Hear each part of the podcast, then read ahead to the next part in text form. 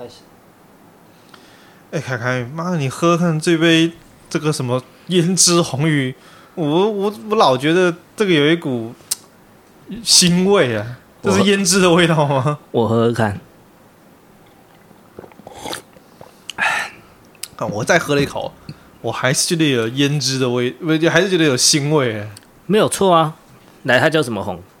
胭胭脂红，哪一种人会有胭脂？酷爸，你这样子不行哦，你这样子不行哦，怎样嘛？午安，大家好。女性会有胭脂，好，OK, okay。那我们大家那他那他们有什么？西湖嘛。是。午安，大家好，我是凯凯，我是深深，欢迎来到无糖去冰。好，我们无糖去冰。我想什么东西都可以无糖去冰。嗯，无糖去冰应该是人生的新哲学口号。没错，人生新哲学、新哲理啊！你知道，你只要讲无糖去冰，基本上就是去脉络化、去罪化，然后去无存菁，然后就返璞归真，什么都不对的也对了，对的更对了。没错，什么任何有点像，有点像是找，有点像是参，有点像是那个什么。做料理里面的 MSG 一样，什么东西加了 MSG，味道都对了。然后玉不琢不成器，饭不咸，MSG，经典经典。有人生人生遇到不顺遂的时候呢，无糖去冰一下，对，无糖去冰一下，这样感觉就对了，永远都对，感觉就对。哎，我要选，我选择的时候有困难怎么办呢？无糖去冰之后再做选择，没错，太棒了。讲到这个，我们最近最近我刚好想聊一下，我们那个最近又有卡片游戏卡，我我自己卡牌群组又有一些小事件组成。我怎么定义小事件？就是只发生在我身边就是小事件。那大事件就像是可能就是举国皆知的，像之前宝可梦大赛啊，大量的作弊、作弊让赛或者是分红吃赛的这种的这些大事件。作弊让赛、分红吃赛什么意思？简单说，最。前阵子宝可梦大赛最有名的其中一个就是喷火龙道馆挑战赛，我不太确定是不是道馆挑战赛，因为对宝我没打宝可梦，总之总之是个挑战赛啊。连五胜的连五胜的那个玩家，他可以获得一张就是 HR 全彩意图的那个喷火喷火龙 VMAX 那一张市场的价值大概在十八到二十万区间游走。嗯，对，那那你也想当然了。有钱的地方，哈，就有一些谋略在。我们这个不可否认的地方，有人就有江湖，有钱就有谋略。嗯，那为了获怎么样稳稳的获得这张卡片呢？大家都连五胜就止停，不是，基本上连五胜就相当于是冠军了。嘿或者是，总之不是冠军也一定是。如果你那个你你那个你那个场次基数够大，我那天好像也是那个一个场次，那有分好几个场次，可能也是一两百人的赛。里面可能也是寥寥可数，连五胜基本上你已经是里面的，如果是一一两百人呢，你也只是里面的四三四个人，是最多五个人而已了。嗯，怎么样让你有最高的几率拿到这个喷火龙呢？绝对不是靠着你的实力打上去，因为宝可梦是一款跟炉石一样，是一款合家欢乐的游戏，它有很强的 RNG 要素存在。所以我塞钱给对手，叫他输给我，或者是不一定要塞钱。其实，其实我们有一个更，玩家之间其实有个更优秀的交易方式。我们讲两种，一种是直接是作弊。怎么作弊？在什么怎么作弊？你没看过赌神吗？我当然知道，但是他可能用他可能现场比赛，你要怎么作弊？你抽卡难道？对他反正就有作弊，有高端的，有低端的啦。嗯、像是什么，他套两层卡，他可能套那种透明卡套，你知道？正规的一些正规的比赛里面，你的卡套，因为有些卡套是出那种透明卡套，嗯、正规赛里面你是不可以使用背板是透明的卡套的。为什么？你有可能在上面卡片上面做一些记号。嗨，哦哦哦哦，它是为了降低审核的成本，因为有些人可能会被抓出来。像有些人就曾经出现过，你用你用卡套。用透明卡套，但是它的透明卡套是双层的。它里卡套本身，我们通常看到有有会套一层薄薄的第一层，哎，然后套一层比较厚的第二层。对啊，有些人的第二层是有图案的，所以为了保护那个图案，因为他可能套那种油油的卡套，我说的悠悠是上面有那印那些美少女图片的，啊、不是。油套。哦，不是那个万华的 茶艺馆，它的根本都游泳的，知道吗？对，那套那种第二层的卡套是有图案的，那为了保护那个图案，它可能会再套第三层。好，我们今天讲第二层，它可能第二层套那种透明的第二层，嗯，就里面有些卡有包第一层，有些卡没包第一层，嗯，那它就可以看得出，那是比较拙劣的手法啦。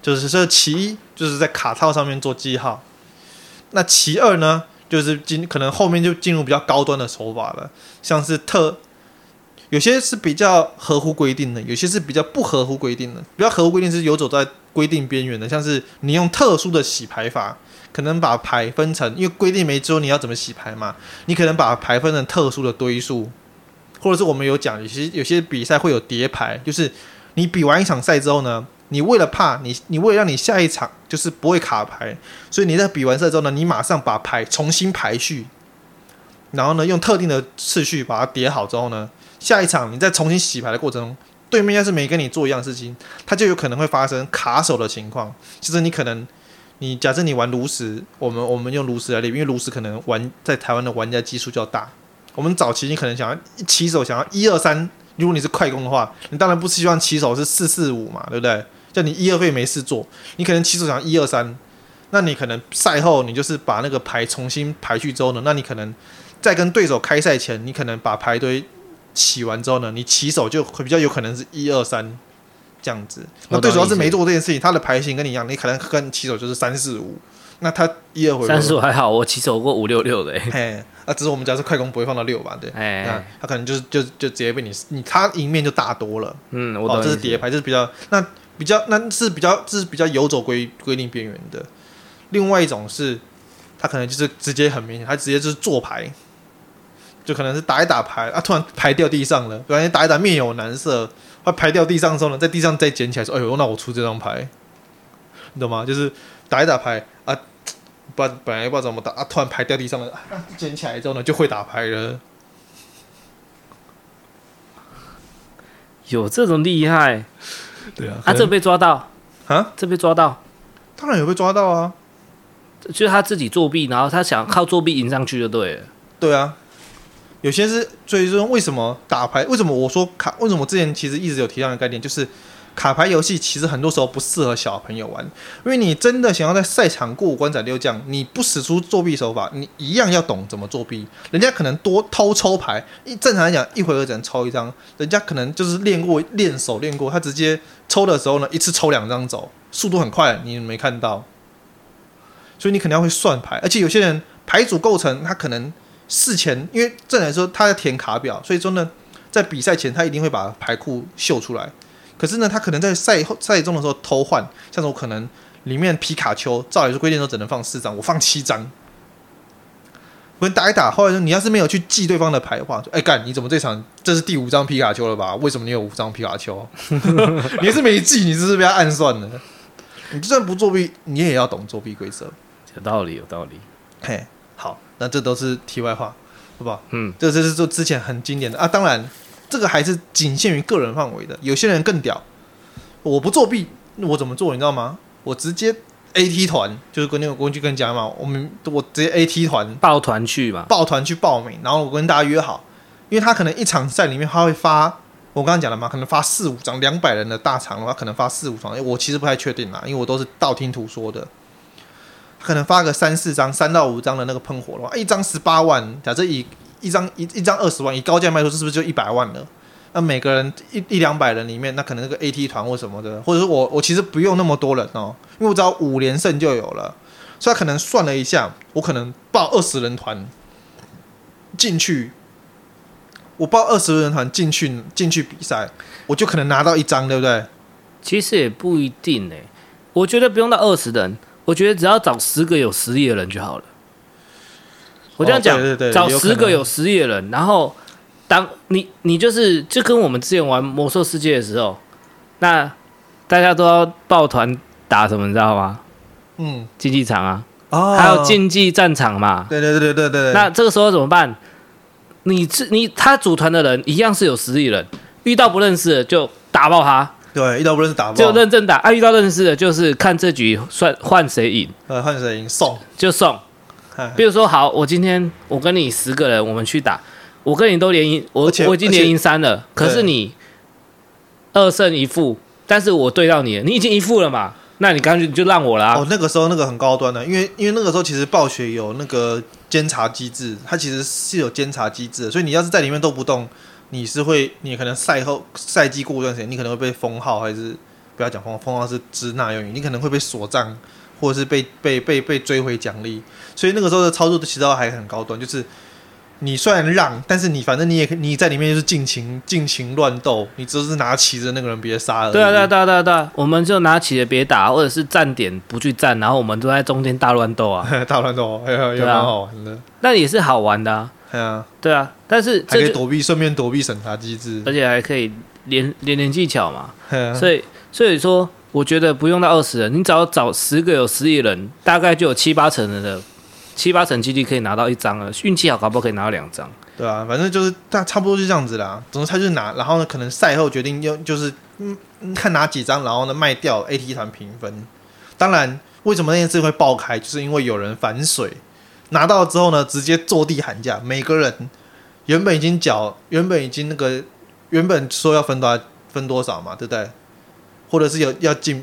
反正他就是直接直接直接反水啦。至于反水的内容，简单讲，诶，黑吃黑嘛。对，黑吃黑啦。拿到卡片那个人不认账啊，好像是坐地起价吧，要大家缴更多的钱才能才能去才能去分还是什么的，还或者是直接就是不给，我直接不给啦。我觉得应该是可能好十个人一人分两万嘛，然后拿到他那个一个人只分五千，嗯，可能也可能是这样子。我就是这样，我就是给这么多，怎么样？卡在我手上。然后那这样奖励就一定被收回了？不会，哦，因为他可能那些人可能当下没有，就他可能赛事的当下没有向官方直接报告啊，赛后就可能就没办法。这样也不能收回了，因为谁知道你真的是这有这段历史？如果哎，官宝可梦官方是有规定是不能让赛的。其实因为其实宝可梦的很多的那个卡片，它其实有很强的很强的那个投投机性。像之前看到的很多像是那种训练师全图的卡片，什么闪射明星或什么的，不啊不，我不讲这个，他的大赛给的银包会给一些特训练师的那种意图卡或什么的，好像是吧？那卡片都有很强的市场价值，所以有时候真的会出现让赛的情况。就算不是这种大大价值的卡片，那种小价值的卡片，哎、欸，小价值也不小，几千块哦，已经远超乎远超越我玩的数码数码社的卡片价值了。那你还不赶快玩数码神奇宝贝？不要哈。我就是不要竞争性那么强的游戏啊！哦，那你去玩钢弹卡、啊？哇，那个太小众了。啊、不然来玩那个啦。我就不喜欢钢弹嘛。霹雳酷斗卡，受众更小。宝可梦官方是有规定不能让赛，所以说呢，如果说他当下反水的时候，就是其中一团的人直接跟官方报告，然后呢说跟官方投诉检举。然后把那个证据拿出来，官方可能有可能当场就收回奖励，可他们没这么做。啊，笨蛋！我当然不会当下反悔，我都说好了，我们回家再来分。对啊，回去再来分嘛。对嘛，然后就再再就就老。然后回去就再见啦、啊，谢谢再联络，不好意思啊，这个手机换啊。干十八万，十二十万在你面前，人性的考验嘛，嘛，真的。人性的考验，那因为这个你报 AT 团一定会有风险的。为什么？你你人多嘴杂，人多一定会分，而且你无法保证你队友的品质。哎，看打 low 五个人都会出智障了，你还你何况他妈的报十团十个人的 AT 团，怎么可能？这让我想到之前有一我看有一个有一个有一个 YouTuber，他叫什么 IC 实验室，他有讲到讨论到商战这件事情，商业战。就是我们电视里面看到的，我把这个作为延伸。我们电视里面看到的商业战，可能都是可能计中计中计，我可能收购了你的股票，然后呢，再用什么方式，然后去查你的假账，然后呢，就是在你出其不意的时候，或者是想一条特殊的营销策略，然后把你打垮。就他说，我们电视里看到的商战是这样子，结果后来发现，就是中国那边最近有爆出一些商战的案例嘛。嗯，你说。就是说那结果，事实上的商战是可能就是人家在表演的时候呢，去给人家捣乱，或者是呢，或者是呢，就是之前有一个啊，有一个创办人死掉了，为什么？因为他的共他的另外一个共同创办人对他不满，直接给他下毒，毒死他。他说，就是为为什么，就是你懂吗？或者是直接找人去那个去直接直接把他绑票还是什么的，暴打他什么的，你知道吗？就是搞这种，就哎、怎么跟我们大家认知里面商战不一样？他就有评论，就是你可能就是你今天你想要笼，或者是你想要偷偷笼络董事会或什么的，那可能就像是。就是啊，就在董事会议上面突然发难，就突然就是全部的董事都坐到那个男主角旁边，说这个公司已经是我的了，你下去吧。这种事情，为什么这种事情现实中为什么不可能发生？因为他们讲，呃，电视里面演的那种商战，常常就是层略太层略太深，所涉及的人太广，你基本上难免人多嘴杂，一个不小心就泄露给人家了，而且。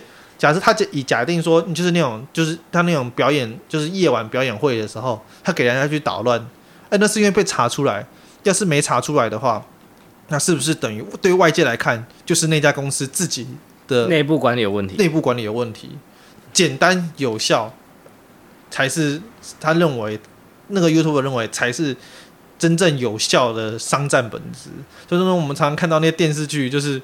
没有吗？那些人都是不懂真实商业情况下，不是没有没有。其实我觉得不能这样讲。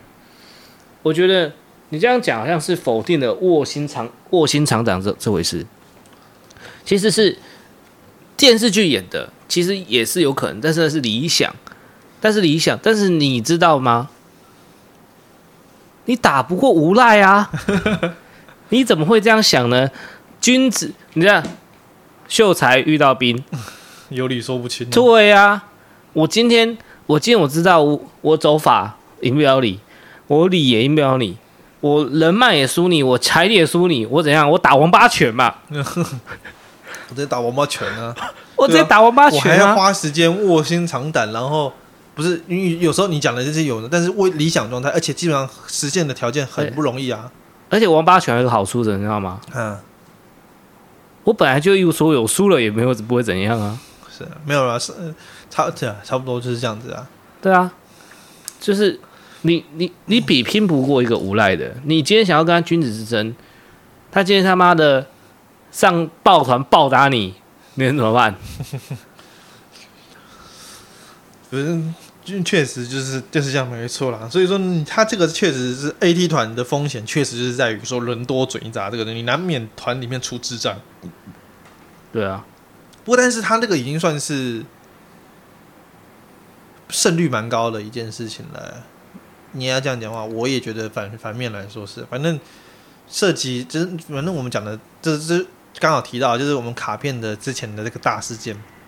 其实，如果以我的角度来看呢、哦，我不觉得抱团这件事有什么问题，因为你会你会你会影响竞技的公平性呢、啊。不能这样说。如果今天我跟你。一样都是宝可梦的爱好者啊，那我们今天一个人四四胜一负，一个人已经连四胜，哎，一个人三胜一负，一个人连四胜了，那对到了，你要不要让我？不要啊，你让我就直接拿了嘞。没有，你一如果以运动家精神来看的话，不行，不能让。那是运动家精神，但是我跟你讲，今天我要是跟你去打，我一定会跟你协议，我们对分。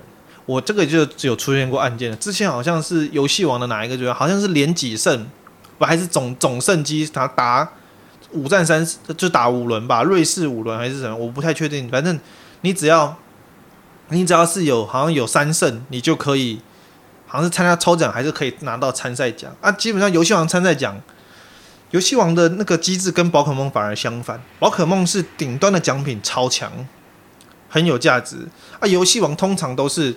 顶端的奖品，现在游戏王早期也有过那种冠军卡超，超超有价值的。不过现在游戏王的商品价值通常都不在冠军，而是在那些参加奖。啊，参加奖它可能是钱，它可能一场赛事里面，它都办那种超大型赛事，可能一场里面五六百人、七百八百人的这种的。然后呢，可能前一百二十八强会拿到这个这个参赛奖，或者是前就是那些奖啦。那可能你可能透过五战三胜。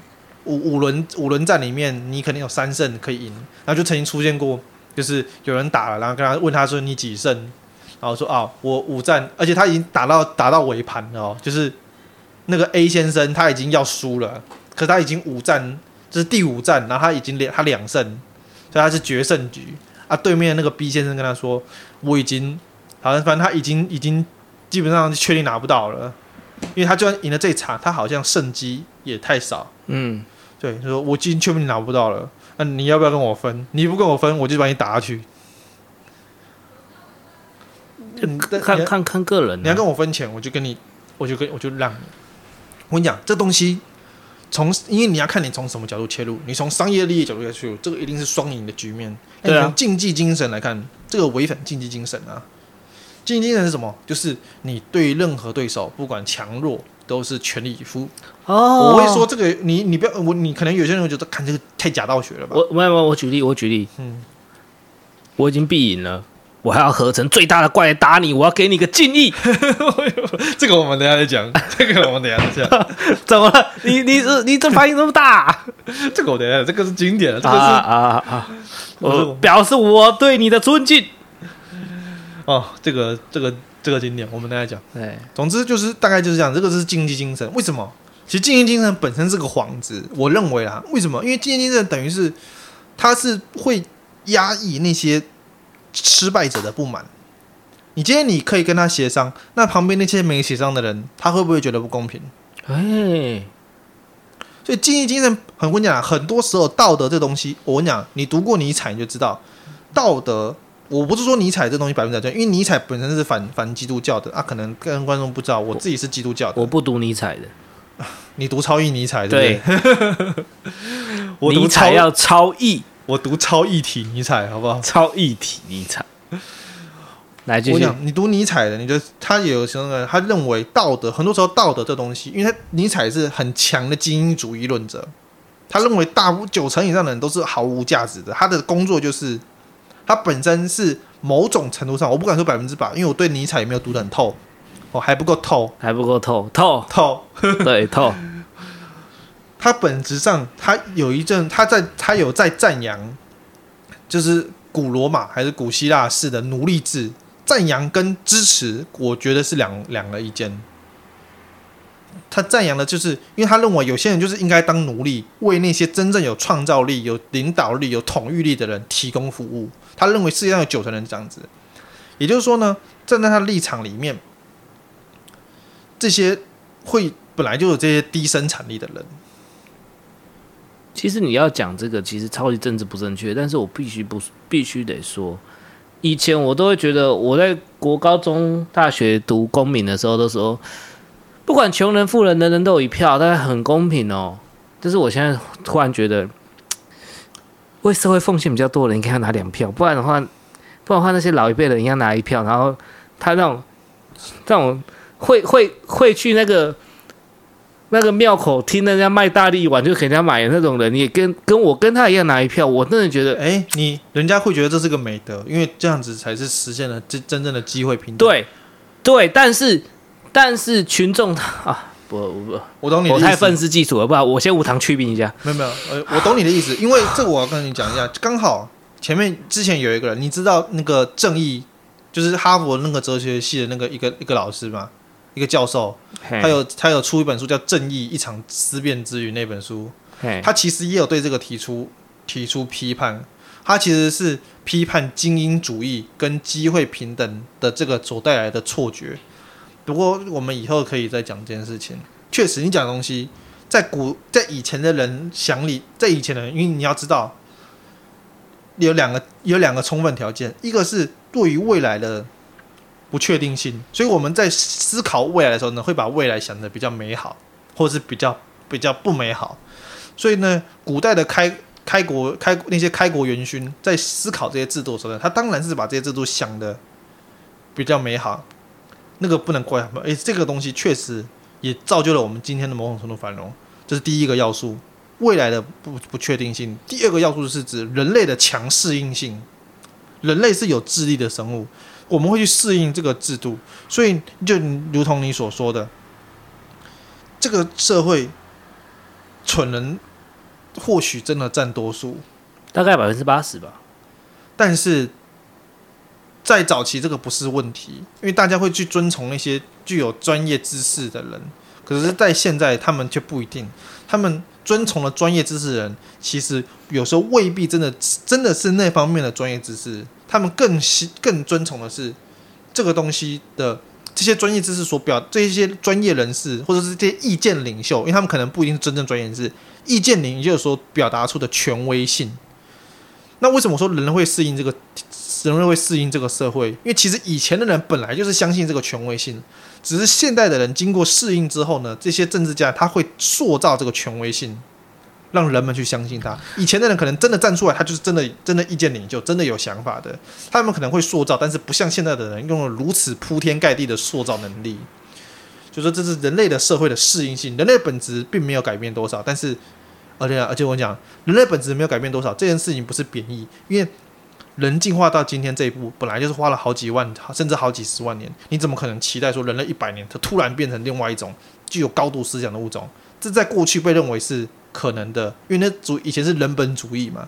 但是在现在科学越来越发展，现在他们反而证实了。人类的进化速度本来就不可能这么快，大家要正视这个事实。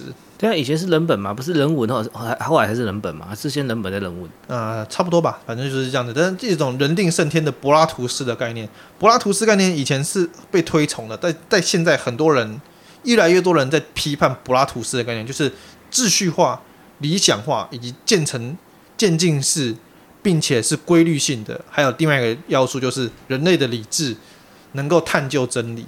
现在很多很多人开始去否定这件事情，包含我们前面，包含我等下之之前有在讲的，像是像是一些著名的几率，就是像是那个什么黑天鹅事件的作者塔雷伯，他在他在讲的时候，他就认为说柏拉图式概念是荼毒人类社会的一个重要的因素，因为其实即便科技发展到现在，人们对于未来的预测仍然是极为不准确的。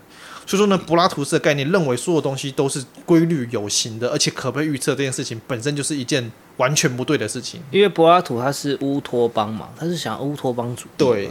但是你说后面其实其实早就已经在一九八几年的时候，我们很多那时候学运兴起啊，那时候从你说麦田捕手之后开始，渐渐的大家开始反乌托邦。嗯。麦田捕手这本书是反乌托邦没有错啊。对啊。你甚至我说的动画里面，甚至影集里面，有没有很多反乌托邦的？就我就举例来说，其实《攻壳机动队》我超爱的，它就是一个反乌托邦的例子。你现在反乌托邦就是恨国党，干妈的，不要再给我恨国了！我想，其实我今天很很简单，我的立场其实也是很简单，就是你今天。今天假设绝大多数都说想要吃面的时候，我就会怀疑说，到底应应不应该吃面？我是不是应该吃饭会比较好？因为，因为我我其实我我想从众，从众心理是人的天性，但是我这个人偏偏顽劣乖张，只要大家一从众，我就觉得人本身就有很多的 很多面相啊，人他本身会从众，但他也会对于那么很多时候，但是人本身也很向往自由。不是，反正我要讲是，我只要一看到大家开始从众吹捧的时候，我就浑身不舒服，你知道吗？你反社会人格，对不对？对，我很勾当，就会压起来，然后妈全身过敏，他妈的。好，我们这个柏拉，我们讲到这个柏拉图式思想，那前面之所以讲到，也也包含前面讲到尼采，他认为精英阶层主义，他其实都带到的是一个重要的概念。怎样概念？我是王八蛋这种概念吗？呃，不是，而是说那个叫什么、啊？聊有点聊太远了，我都忘记原本来讲什么了。你你原本想要讲的就只是卡片的一些不不不，不，但是我有我有我有连接到后面的一个东西，也连接到后面一个重要的概念。我想一下，呃，好像是好像是那个什么。刚有一度想起来，后来又后来又忘记了。刚刚不是在讲抱团这个东西不符合运动家精神，然后但是符合商业利益。对对对，哦，想起来了，运动家精神。哎，为什么会产生运动家精神？其实就是因为那些落败者，他们会为了米平落败者的的那些、哦、情绪愤，对愤怒。但是在呼应尼采里面的失败者会有他的情绪，那他们通常会为了这个东西。去设定一个条件，像是像是就是他们通常是因为他他在尼采的观念里面，强者去掠夺是自然不过的事情。那弱者被掠夺的时候，他们心里面的愤怒，但是他们又无力反抗，所以他们会他们会去制约出一些想法，就说啊，我们这个是我们会今天会被强者掠夺，是因为我们可能某某某些地方做错了。而这个做错不是指自我反省的做错，像是我我今天很瘦弱，我被我被隔壁班的小胖，隔壁班的胖虎。隔壁班胖虎那个什么欺负了，是因为我不够强壮。他们不是这样检讨，而是说我今天我今天会被隔壁班的胖虎欺负，是因为我不够虔诚啊！我被惩罚了啊！他他为什么说为什么说他反基督？他就是用这个来方式来批判基督教的，因为他是自然，他是叫什么自然力倡导者。哎、欸，可是，可是我觉得他讲到这点，我有点认同，因为我身边，对我就讲这个东西其实是很，我跟你讲，这东西为什么提出来？因为这东西其实有它的很强的脉络性存在。其实我弱者被欺负的，弱者受到强者欺凌的时候，他们会衍生出一种独特的尼采说的是道德观，所以他在严格来说，他在批判道德，强者去。抢你的东西的时候，他只会觉得我只是在抢你的东西，但他只会觉得我没有抢，他只觉得我只是拿。对，他就是合理的去夺，因为这是生物的本能之一。弱者被夺取的时候呢，他们会抱团在一起，但他们不一定会反抗。诶、欸，而且他们还会发展出一种价值观，因为在弱者的群体里面，可能也有强弱的关系。他们，但是他们会自己在群体里面约束说啊，那这样子的话呢，你这个弱者群体里面比较强的弱者。你不能去掠夺比较弱的弱者，因为你可能你这样子就会变成是说，你懂吗？那他是不是要轮流叫人家出来献祭？也这个这个就比他这个尼采里面没有讲到，但是你可以做一个这样的联想。重点是什么？重点是他认为，但是在在在组织发展的越大的情况下呢，群体，我这个解释可能不一定正确。群体大过于强大的个体的时候呢，这样子。道德观反而会被反而被锁到了强者的头上，所以强者也接受了这样子一套道德观，形成了现今社会的体制之一。哦，我懂你意思。所以说，你本身就就我回到我们刚才讲的，你刚你一开始不认同竞技竞技精神这件事情，因为你那个时候是用商业角度来切入，那商业角度在我们现今的社会很明显就是弱肉强食，资本大的吞并资本小的。那有利可图的会排除无利可图的选项，所以你会本来一开始说啊，看为什么要遵守经济精神？我今天我就是 win win，对不对？我今天我抱团了，我全部人都拿到钱，我我应该大家都抱团才对，因为大家都能分到钱，我为什么要只让那一两个人拿到？没有，不一定啊。如果我今天是天选之人，我他妈的牌有够强的，我当然会选择天选之人会直接被天选之人。好的，你要真的是超天选，超天选之人啊，我就是不会被抱团打爆的啊。那其实我跟你讲，天选之人就是。极端少数，你怎么知道你是天选之人？啊、所以人在选择的时候呢，他今天除非他直接信奉自己是天选之人，不然的话，理性上人就是要选择抱团，因为他今天他就是可能会被压下去。我这样讲好了，如果是我的话，我的策略会这样子。而且你说你的天选之人是要多天选，你讲的是人家正常跟你竞技的时候，你你打不赢人家哦。你的天选之人还要包含人家作弊的时候呢，还作弊不赢你。我这样讲好了，我今天前提条件是。我今天会抱团，但是我会跟大家讲，如果我今天靠我自己实力就打上去，你也不用帮我，我也不用跟你分。事实上就是我，那事实上就是不可能的啊啊！啊我我是说，我是说我的策略会这样而已啊。哦，好好。我没有说这个是事实啊，我没有说这件这个假设会是既定的事实，或者说，我只是说我会我会假设我已经是实力很强，运气也很强，然后各方面都。能力值都很强的玩家，然后我去玩，我还是会抱团，但是我可能会有一个淡数，就是诶，如果真的大家有个什么万一嘛，你说强者总是有运气不好的时候嘛，我妈的起手他妈的卡死，妈的被一个小虾米直接扳倒，那怎么办？我觉得你这样子的想法。你有这样的想法的时候呢，你应该就不会被那个团接受了，因为只要你在这个大家会抱团的时候，就一定是抱持均分的想法。你今天你要是跟大家淡出说，我今天我要是平时一打局，我就不跟你分。没有，我讲人家不会跟你组。我不会抱大团，我会少数团。正常团可能十个二十个，我只会报五个到三个。那你这样你也拿不到牌啊？啊，没关系啊。我不知道有没有，啊、因为这个东西这个案没有爆出来，是不是真的有小团存在？我不知道。但是我可以告诉你是，从几率来看，小团拿到奖励的机会真的不高。而且就跟你讲的一样啊，我你你遇到大团，人家一定把你扒下去啊。而且大团的人，我跟你讲，我刚刚讲的都是单一因素哦。有人抱团，有人作弊，有人那个，但是我要是问你。今天大团什么都会了，他又抱团又作弊又实力坚强，呃、欸，他们就是为了拿到冠军卡，为了拿到那个一张二十万的卡片，他们什么都会。我前阵子玩一番赏，我不是跟你说了吗？哎呀，我抽了十五抽，只抽了一只公仔。哎呀，对啊，然后人家，人家说哦，我三抽好了，啊，不行啊，三抽只有。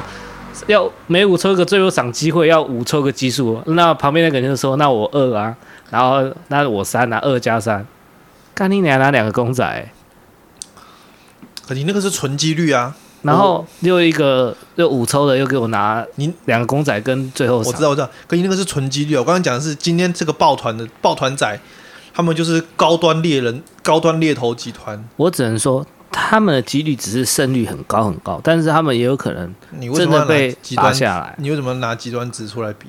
你这样就不符合理性。我们刚刚讲的是理性状态啊。那你你认为一个相信自己能够过五关斩六将，把对面又作弊又抱团又实力坚强的，我想你你你你会作弊又会抱团的玩家，通常实力也不会烂到哪里去。这样讲好像也是有道理。你要赌那个几率，你本身就已经很不理性的。你会当你在理性判断你要不要抱团的时候呢？那你不选择不抱团，你相信自己能够过五关斩六将？我觉得不太理智啊。没关系啊，那我干脆相信我会暴走好了。是不是？你把把神抽，我去深山练了两年的抽牌。游戏，游戏，我在瀑布瀑布底下疯狂练抽牌。啊啊啊啊！对不对？来，你继续，你讲的这个现象，然后呢？简单来说。竞技，我们先在谈论之前衍生那句竞技精神，其实是为了这个目的而产生的。所以呢，一个竞技游戏要符合它的基本竞技精神，就是为了避免说少部分的人用不公平的手段。因为你当你想嘛，你我今天办了一个竞技比赛，少部分人用不公平的比，用不公平的手段谋取了利益。它虽然看起来从利益角度来看是正确的判断，可是呢？这种东西概念一旦扩散，它会形成，就是事件的扩散会造成质与量的转变，量变产生质变。那你今天当你一场比赛里面两百多个人全部都是 AT 团的时候，你你在外人眼里你怎么看？我他妈就是当韭菜啊！对啊，我没抱团的人，我还要玩这个游戏吗？我是不是进去就要加入某个派系？我今天我是对不对？我今天我是 红色红色斗牛帮的，哎，你加入我红色斗牛帮，我对不对？哎，这个时候就发现一件事情了，会不会有团里面当每个人都成团的时候，官方不管每个人成团之后，团里面会不会有阶级大小之分？我是创党元老，我是创创帮元老，我今天拿到喷火龙的时候呢，我分红三十趴，你小弟末端的。末端的下线，分红一趴，分红一趴，嗯，为什么？因为你只是进来认，你只是进来输的，你既没有本事，也没，你既没有实力，你既不老，也没有实力，你做牌技巧还比元老差，这点倒合理啊，对啊，这样倒是合理，没有错啊，对啊，呃你你从，但是从竞技来看，从一个竞技游，我们今天本质上是个竞技游戏，就完全不合理。那你要这样子让你问。你要这样子，那你这个游戏一开始就不是个游戏了，因为我们它已经脱离了 game 的本质。这已经扯到政治了呢。哎，哎呀，你怎么那么厉害？这所以说，我说卡片游戏本质上并不完全是，并不适合小朋友玩。虽然很多卡片游戏想要打小朋友年小朋友的你，但是卡片游戏本质上，如果你的 RNG 成分不够高，你本质上不适合小朋友玩。那你为为什么炉石那么多人能玩？因为炉石能有效杜绝作弊。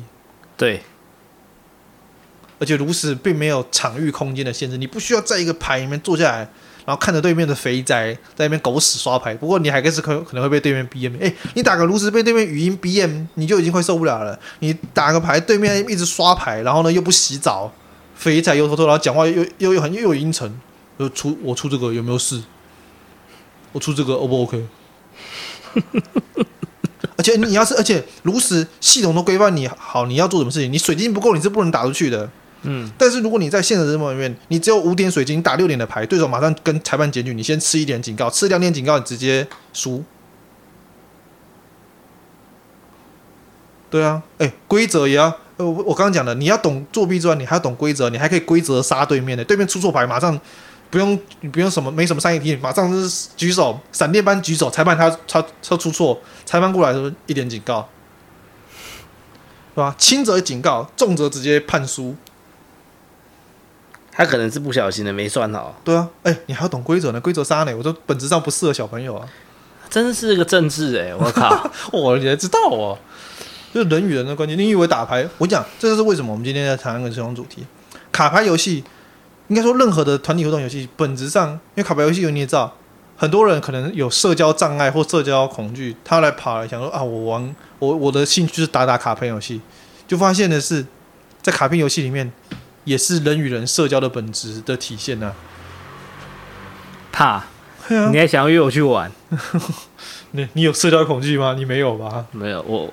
我有啊，你你有社交活跃吗？我社交很活跃吗？没有吗？哦，你只是假装社交活跃，就是，我只是假装社交活跃而已了。嗯，好，来，那你讲了这么多，你现在是要跟我说你不认同精英主义吗？嗯，我不认同精英主义吗？对，我不认同。所以你不觉得说今天，但我不觉得我自己是个，我不觉得我自己是非精英，我可能也是个某种程度上的精英。精英不敢说啊，阴精倒是啊。可能不是最顶尖的那种基因嘛，但是我我有没有受惠于精英主义？肯定有的啊，有，我觉得我们都有，对啊，我们都若或或多或少有受惠于精英主义啊。但是我今天反不反精英主义？我不敢说全反呐，但是不只能说精英主义需要改进嘛。我们不会今天无脑捧嘛？如果今天无脑捧，我们上一期就不会讲那种话了。我们上一期就是我们上一期就开始。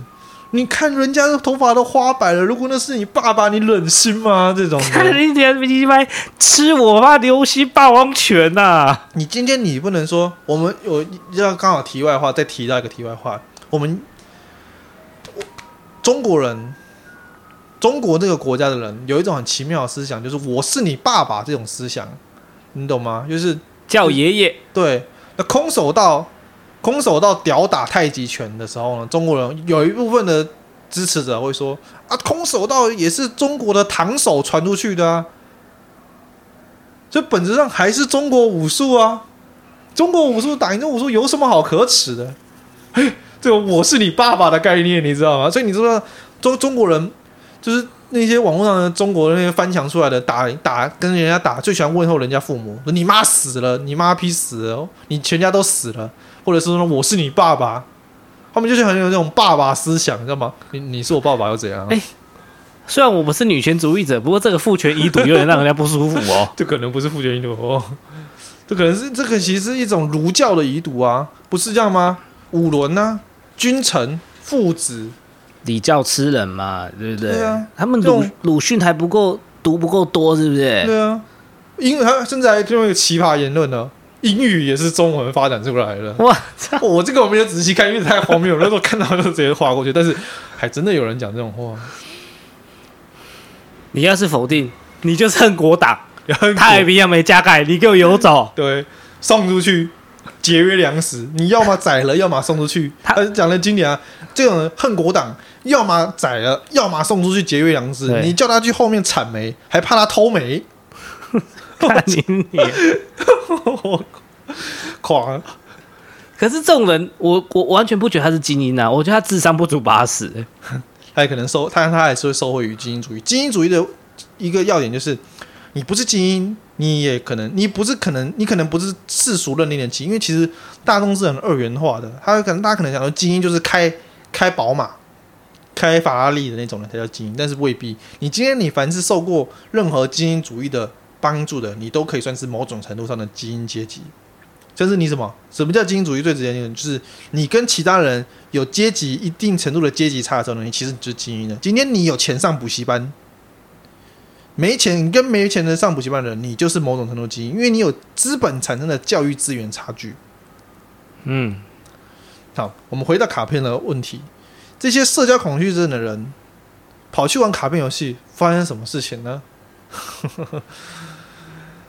我还是奉劝，这个也是其实是某种偏激，他不是社交恐惧，他其实有时候是偏激的人。我刚刚谈到，最近就是我们称这位这个这个这个这个先生为 Mr. J J 就 Mr. J。好，OK，不像以往惯例有个 A 先生、B 先生，我们就用那个 J 先生 Okay. Mr. J。好，今天哦，我就直言不讳的讲，但是我这样讲好像，反正前面的观众都已经知道了，我打数码的啊，数码圈子很小，所以我只怕我一讲，大家就知道在讲谁。哎，可是我曾经在节目上讲过我的、我的、我的那个吗？有有有有有，就是想要送牌，然后不好意思来台北火车站，谁来帮我拿给他之类的。哦，我没有很明确讲出我的我的活动区域在哪一带吧？没关系啊，这也不重要了，不重要了嘛。反正他也快滚，他也快退出数码界了。没有啊，你这样其实也不会有多少人听无糖去冰啊，你也不用想太多啊。你你在你那边顾虑太多的时候，等到大家等到真的哪一天大家在听无糖去冰的时候呢，其实已经这件事已经过好几年了。对啊，那位那位 J 先生搞不好早已退出数码界了。我也退出数码界啊，搞不好数码，搞不好 Mr，搞不好无糖去冰红起来的时候呢，数码数码卡牌已经凉凉了。钢弹卡牌红了，我跟你讲，可以可以可以，对不对？原本都是一滩死水的长龙，都可以都可以那个冲冲上世界头条。然后呢，对对对，还有什么不行的？这世上没有不行的。大牌长龙，我讲说会大跌，全部出手，看你老是大涨。对啊，不要再讲，我心里也痛了，干痛死。好，我们今天讲的那位前一个案件是不同人。卡牌机，卡牌界就是这么多，不是乔老师哦，来，Mr. J。卡牌界就是这么多有趣的玩家。好，OK，好。今天，那假设假定啦，我们秉持的这种理性讨论的基准，因为我基本上我们大家都希望讨论的时候是中性理性的嘛。好，我们之前有讲到传统武术嘛，传统武术跟搏击术的这些差距。我今天问你嘛，今天我如果说我有一套秘制的压拳，模仿鸭子的动作的，哎、欸，我跟你讲，真的有这一套武术，哇，真的有这套武术，我的压拳，我这个压手。这样子戳人家，我能够把那些泰拳戳的不要，为什么？因为他的肘击上来的时候呢，我就绕过去戳旁边，戳他的眼睛，戳他耳朵，一击打中他要害。你听到你会怎么讲？你到底怎么想？跟你也剥削？没有，你理性中立理性态度，你应该说，是啊。那你上来来打打看。那那我们来实战看看嘛。对，我们来实战看看嘛。你的压拳行不行？打个泰拳，对吧？到底是你这有没有有没有只有找到什么波球，或者最近很红的那个什么糖糖什么的不重要，反正你这个鸭熊会变成鸭霸呢，还是会变烤鸭呢？会不会鸭霸还是鸭胗呢？我们不，我们就拭目以待，对不对？你今天我我们因为我们讲前面讲到竞技精神，竞技的一个重要因素就是他要真的能够竞技，平整至少是对等的，可以打得起来的。对，哈，那。因为其他的东西我们不论嘛，竞技精神就很重要。理论有个东西很重要，理论其实有一个很重要的基本因素就是实践。当然，有些理论，除非你是像爱因斯坦他妈的几几几十年前提出了一个理论，到现在还陆续被人实践，然后我们那个我不知道，我不知道怎么办。他可能是坐时光机来的。那他怎么没有跟我说戴立光会涨？他他那个时候不能被实践，并不代表他真的不能被实践，因为我怕有些人提出这个反论啊。但是他还是极少数。如除非你今天你跟我说我这个压拳。千 一千年以后，真的真的屌打泰拳，真的出现一个什么巴西柔术？对，可不真的有一个骨骼惊奇的人，他真的是绝世压拳天才。啊、我用压拳，压拳真嘛 UFC，真的，我我我我无话可说，对，无话可说，我我只有我只有大可可说，我无大可可说，压的英文大可。来，继续。对，好，那这竞技的要素就是这个嘛？卡片也是一种禁忌嘛？好，今天官方我们都知道，大部分人应该都知道嘛，就是玩路线，官方可能会在卡片发售前，为了炒热度，会逐步的放出卡片，嗯、它的这些这一弹有哪些卡片？挤牙膏嘛，我们说挤牙膏，挤牙膏。哎，哎，好，今天放出卡片。啊，这个卡片当然每个人心中对于这卡片强与弱自有公平。那当然，官方炒热度就是希望你讨论。这个我们通常这卡片说，哎，这张卡片不错，强，或者这张卡片我觉得不怎么样。通常是这样子啦。就是人们听好话的反应跟听坏话的反应其实是不一样的。听好话的的反应会比较弱，但是听听听反驳你意见的人，他的反应会比较强。哦，所以你是说这个东西卖你贵十趴，好像还好。哎，我们打折打九折，啊，怎么那么少？对，哦，我们之前提过的概念。对，哎哎你你观众试想一下就知道嘛。这个这个这个商品对不对？我我原本昨天买是原本昨天买是一百一，今天昨天买是一百块，今天变一百一。哎，说干妈怎么涨那么多？结果隔天隔天可能厂商或者去然后跟厂商特价九折，九折也太少了吧？嗯嗯嗯，就这种感觉。因为为什么？因为打折对于对于消费者而言，对于消费者而言，他是得到，我只得到一成。可是呢，涨价百分之十，对我来说是损失，多损失这个钱。嗯，是反应，就反应是，这反应是反向的。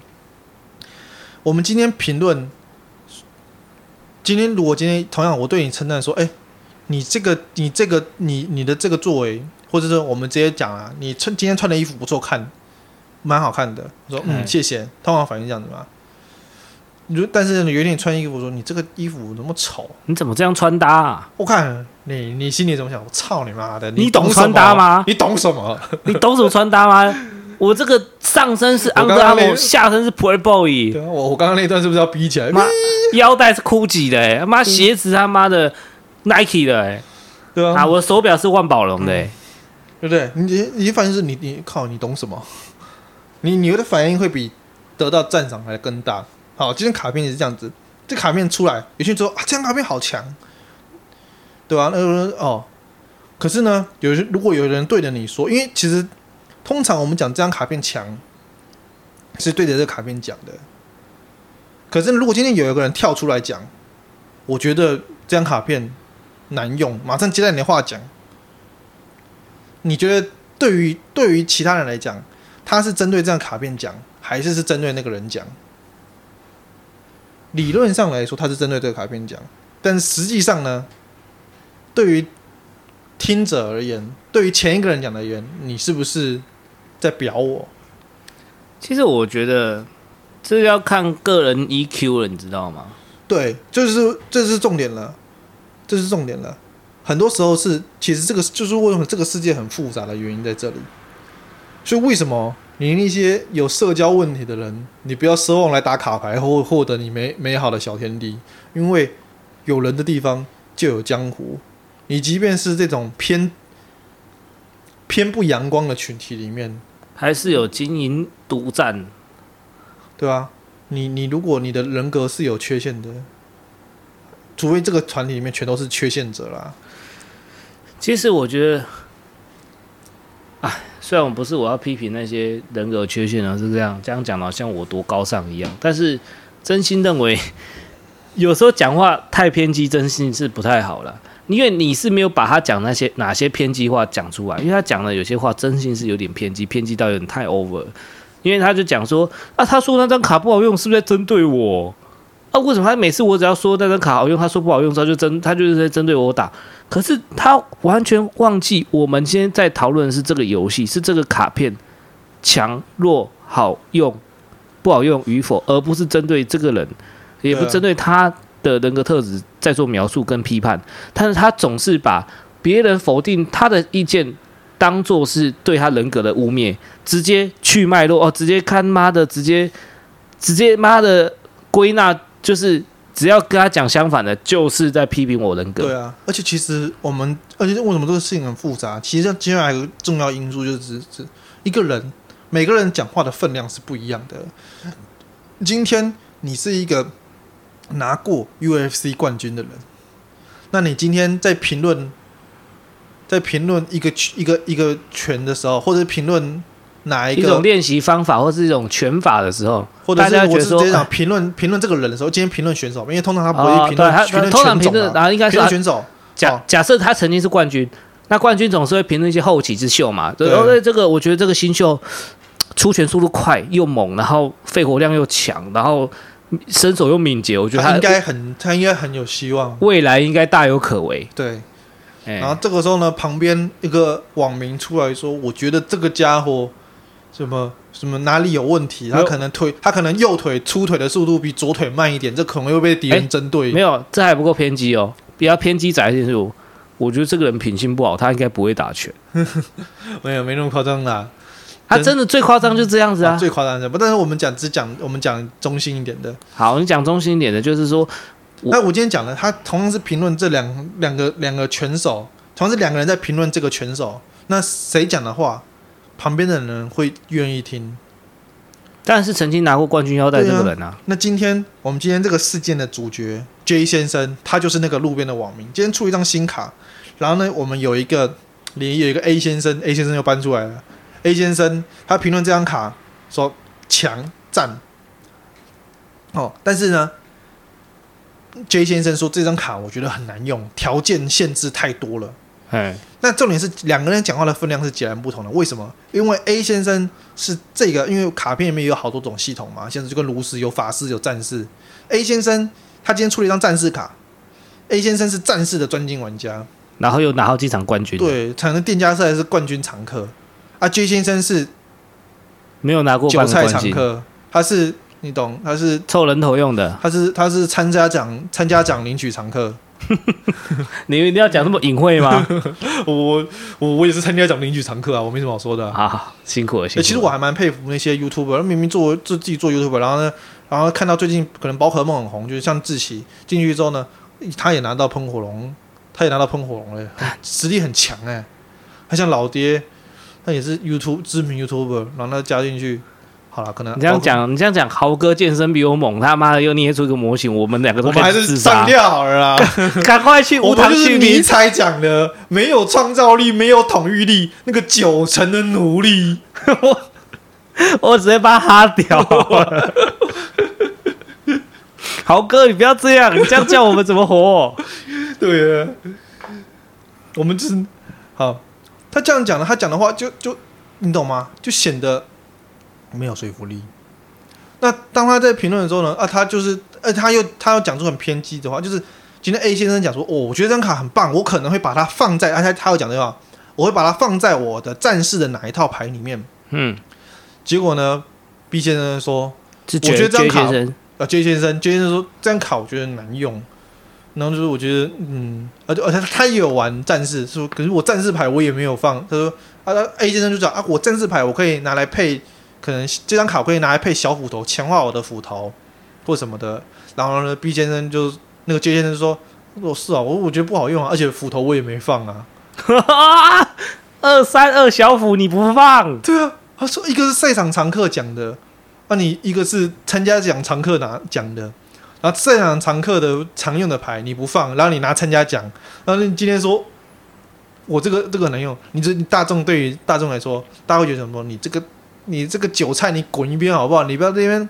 重点是他当他这样讲的时候呢，其实这种话本身就具带有针锋相对的的的的气氛氛围在，所以场场面会开始就是变得有点尴尬。那店。管理员、管理者当然出来制止，说啊，大家不要吵，这样这样，然后又开始不要起争议，不要起争议，也也不要大声，因为大声不能搞定。对，然后他开始又情绪勒索，什么叫做我？什么叫做不要起争议？我只要一讲话就叫我不要起争议，然后是不是针对我？对，他就说哦，不在讲话，我我只是正常评论而已啊，为什么针对我？文字狱吗？明朝文字狱吗？哎，白色恐怖，白色恐怖，我就跟你讲，这个我们前面也有提到嘛。我当我讲是绿共的时候呢，不代表你就是共产党，不代表我你一定会恐，你一定会白恐我。我只是说你的某些作为很像。其实我这这我我我插换我讲一段哈。其实我自己单位也是我的，因为我是一个主管嘛，所以我下面的部署啊，我单位里面的人多少会有这种类型的。我觉得他们就是没办法把一件事情把它。没有，他们没办法把两件事情区分开来讲，总是混为一谈哦。就是我们我们有一个，哎，这我觉得我单位有一个小女生，也是很外向开放，而且她能力也不差哦。她不一定像你说的这绝学生，她可能讲难听点啊，她可能学历不好，工作不好，然后是个厌世仔。但是这个女生她她外向大方，然后又很爱求表现。然后又实力也不差，可是他也是做出类似相同的事情哦。他很想要去积极的去争取一些博版面的事情，我在我眼里看来是没有必要的。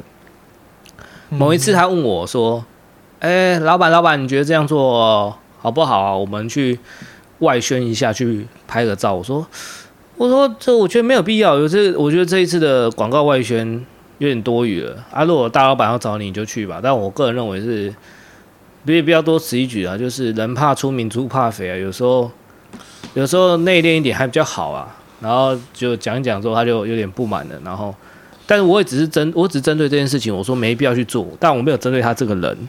你家那个小，你家那个，你家那个，你家那个孩子，其实我觉得他蛮适合去直销的。来听我讲完，那用之前都要注意哦。然后后来他就去。他还是去做了嘛，因为大老板找他嘛，我经理而已啊，董事找他，当然是他就去了。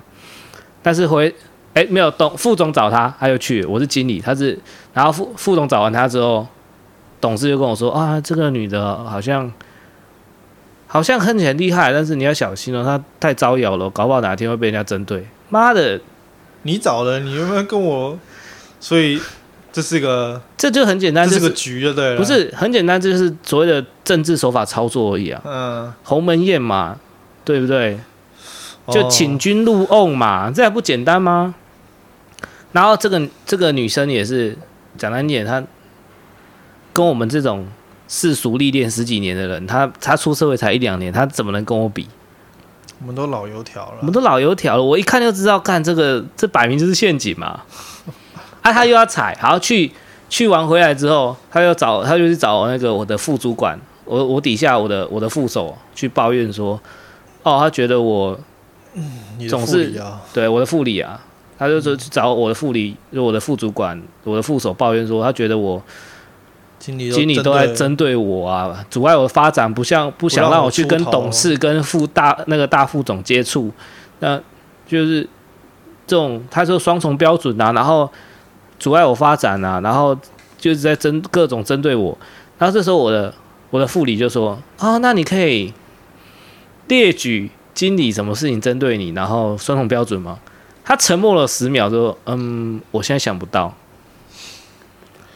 语言能力匮乏啦，因为人家只是讲不出来，不代表你真的没有做，你要警惕啊。对，然后他最好是去告我强奸他，然后他说：“请问他是用手指性侵你，还是用他老二性侵你？”我我想不起来，我只是觉得当下很害怕。我觉得没有他，他在他在我的梦里性侵我，看太棒了。不是很多人都不是常有这种案例吗？说有女女朋友睡起来突然说：“你我在你在你我昨我梦到说，我梦到我梦到你劈腿，我觉得。”你真的很糟糕，不是，这就是我刚刚讲的，很多人都把很多事情混为一谈。包括上集我们讲的李芒就是这样的类型的人。他说，大家叫总统道歉，因为缺电的问题，他觉得很不很不理性。那这样，我公司确定，我总董事长是不是出来道歉？嗯、我说这是两码子事啊。他今天总统当初就是打着要台湾不缺电的名号。来出来选的，那你今天不管蓝绿谁选上，你都不，你都要保证台湾不会缺电，缺电你就执政党就是出来负责。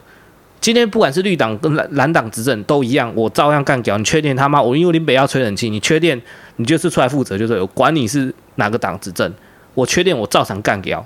但是你不能说哦，总总那个总统被骂了，那我今天公司董事长。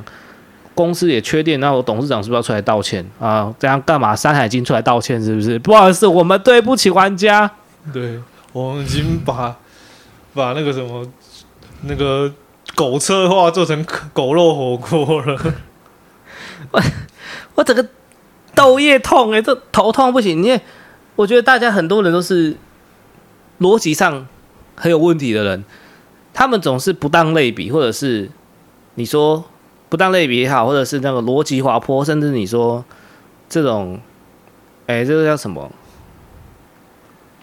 我突然忘记那个名词了。就是我反正简单来讲，哦，干我气到脑袋都快打结。简单来说，两件事情，两件事情你不能混在一起讲。我今天我你今天讲说卡片好坏与否跟你人格缺陷没有关系，你不要妈的把把他否定你讲的话，就觉得在否定你的人，跟政府因为政策问题，所以台湾缺电。或者是你说台湾停电，不管缺不缺电，好，你说前提他没有缺电，你不能承认他，你不承认他缺电，反正结但结果就停电嘛。那停电可不可以干掉？我觉得是可以干掉事情啊。跟你防疫出现破口，那你前面做再好，那是前面的事情。你现在出了问题，你不能跟他说你他前面多辛苦，你看头发都白了，你现在就不能少说两句吗？这是两码子事情，大家都搞不清楚。我今天防疫有破口，不代表说我前面没有做事。那只代我今天想要代表，我今天想要解释的是，干嘛刚台湾国又跑出来？我今天想要解释的是，我今天防疫有破口，表示我前面可能是运气好，这一套做的 OK。可是今天出现问题的，我是不是要加强我的采检能量，跟我改善我的管制手段，来防堵社区感染？这其实，在社区感染爆发之前，就已经很多人在建议说扩大裁减。但是为了节省成本，不是一直说不要不要不要吗？啊，不然他不要理由是什么？你跟我说，难道还有什么理由吗？没有什么理由。甘霖老师真的没有理由啊？有啦，有他们一定他们一定讲得出一套理由了。啊，随便啊。但是这但这这就是，但这在我眼里看来，就是你今天就像你刚刚讲的，我是你爸爸是一样的。你硬要扯一些无相关的东西，然后把它归类成，呃，其实它还是中国出来的，披萨是中国出去的，大家都是中国人。披萨就是披萨就是东中国烧饼，对，中国烧饼上面放点料，然后人家看到了学过去的。没有，这这就是让人家很头痛的地方，在于很多人真心理盲到不知道自己在讲三小，你知道吗？嘛，还是那句老话啦，有人的地方就有江湖啦。你这些，这大家还是要，很多人还是要多多多去多去试着去思考那些问题，因为他们真的是问题，还是真的是他不曾去思考，因为他其实之在这之前已经被另外一个另外一个群另外一个群给踢出去的。那他自己自退出的，因为他觉得那边的人都在针对他。那现在这边他又有对那边有意见，说这边的对这边的这边的那个什么管理员也在搞文字狱。其实说到底，就跟就跟我单位的那个人一样，没有人在针对他。对大家都哎，你要搞清楚哦，排挤这个字不一定是全部人排挤你哦，可能是你排挤大家哦。对，李芒那有一种特点，就是把自己看得特别重要。他的人还还大还还还很大声的讲说，那大不了我把牌卖一卖，就我我今天还是有球的，哪一天我不高兴我就把牌卖一卖了，那就不玩了。对，我就讲真的啊，虽然数码这个群体很小，全台湾可能玩的人根本就不过千，没超过千人，跟游戏王那种一个场次就近千人来比的，完全不一样。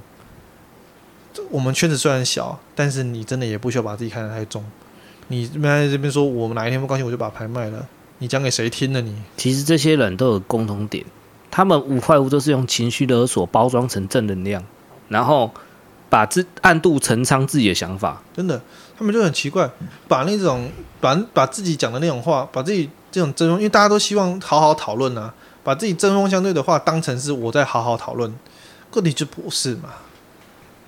而且你要认知，就是他们真的都把自己看得很重要。他们就是你知道吗？那些无聊的网民把自己看得跟就是今天在评论一场拳击赛，他以为自己讲的话，我们前面讲过了嘛。虽然说我否否定精英主义，但是我知道，但是其实你讲的有个东西我，我我同意，就是其实虽然我们在倡导机会平等。但是事实上，就是这个社会还是有很多不平等的事情，而且它也确实存在。你讲的话跟泰森讲的话，就不是在评论一个拳赛的同时，除非你就跟泰森在评论天气啦，那你跟他讲的话跟他有一样有分量。你今天你跟泰森在评论一个拳赛的时候呢，泰森讲的话一定更有说服力啊。搞不好他跟我一起评论暴雪赢霸，他当然输我，因为他没有玩。对，OK，你就会变得比较有说服力。场合不同，分量讲话的分量就截然不同。他们他真的就觉得说啊，我我自己的讨论，我跟他讲的话应该是一样的，为什么封禁我不封禁他，因为一来人家讲的话更有说服力，他是冠军 A 先生是冠军常客，他有具体的提出这套牌将会在我的哪一个系统里面运用，我会用它来克服我那个那套牌的哪些缺点。然后你只是讲，然后你就讲说，他可能也没有讲的很偏，他可能没有讲的很无理取闹，说我觉得这张牌就是卡图不好看，很难用。他讲的是这个牌要满足什么什么条件，可能不好用。可是问题是，今天战士这套牌，你知道吗？卡片这种东西，它不它不会选主人，它不像某些神器传说中的厨具会选主人一样。战士这套牌，我今天就跟。就跟 J 先生一样，他是个韭菜，但是他也能用战士套牌。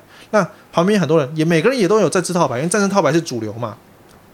那今天大家就是一致认为，虽然大家没有讲，大家一致认为他讲的这些限制，对于战士这道牌来讲是个小限制，不是大限制。战士很容易就跳，就是完成这些满足这些限制条件，得到他的奖励。就跟我们以前炉石不是有出过那种奖励卡吗？有些奖励啊，对，有些任务，有些任务就是狗干好达成，有些任务就是狗干难达成啊。真的，对啊。那你今天跟我说那些狗干好达成的任务，说我觉得这个限制太多，我觉得这张卡不好用。然后大家都三倍就可以做完了，然后大家都想说，大家想说，然后可你可能是对的，但是要证明你对不对的这个方法，老问题，实战实战，不然的话，你现在事前预测，基本上你跟大家，基本上 J 先生的想法就是跟大家逆着走。而且，J 先生的实战不行。我套一句啊，我来做一个总结啊。我玩暴雪英版里面打最烂那个人，总是战术最高超的 战术大师。大家在打会战的时候不来，单推又推线又推输，然后最后大家死光了，就说：“你们都是你们一直送头啊，你们不来配合我战术。”对啊，那他的战术又很奇葩。啊，我只能说啦，结论两句啊，我跟你讲，愤怒鸡总是讲的一嘴好道理，真的，愤怒鸡打的一嘴好牌。哎、欸，装睡的人你是叫不醒的，永远叫不醒的。哎、欸，那大家用什么方法可以解决这个问题？你知道吗？多去实践吧。不是，无糖去冰。晚安，我是凯凯，我是森森。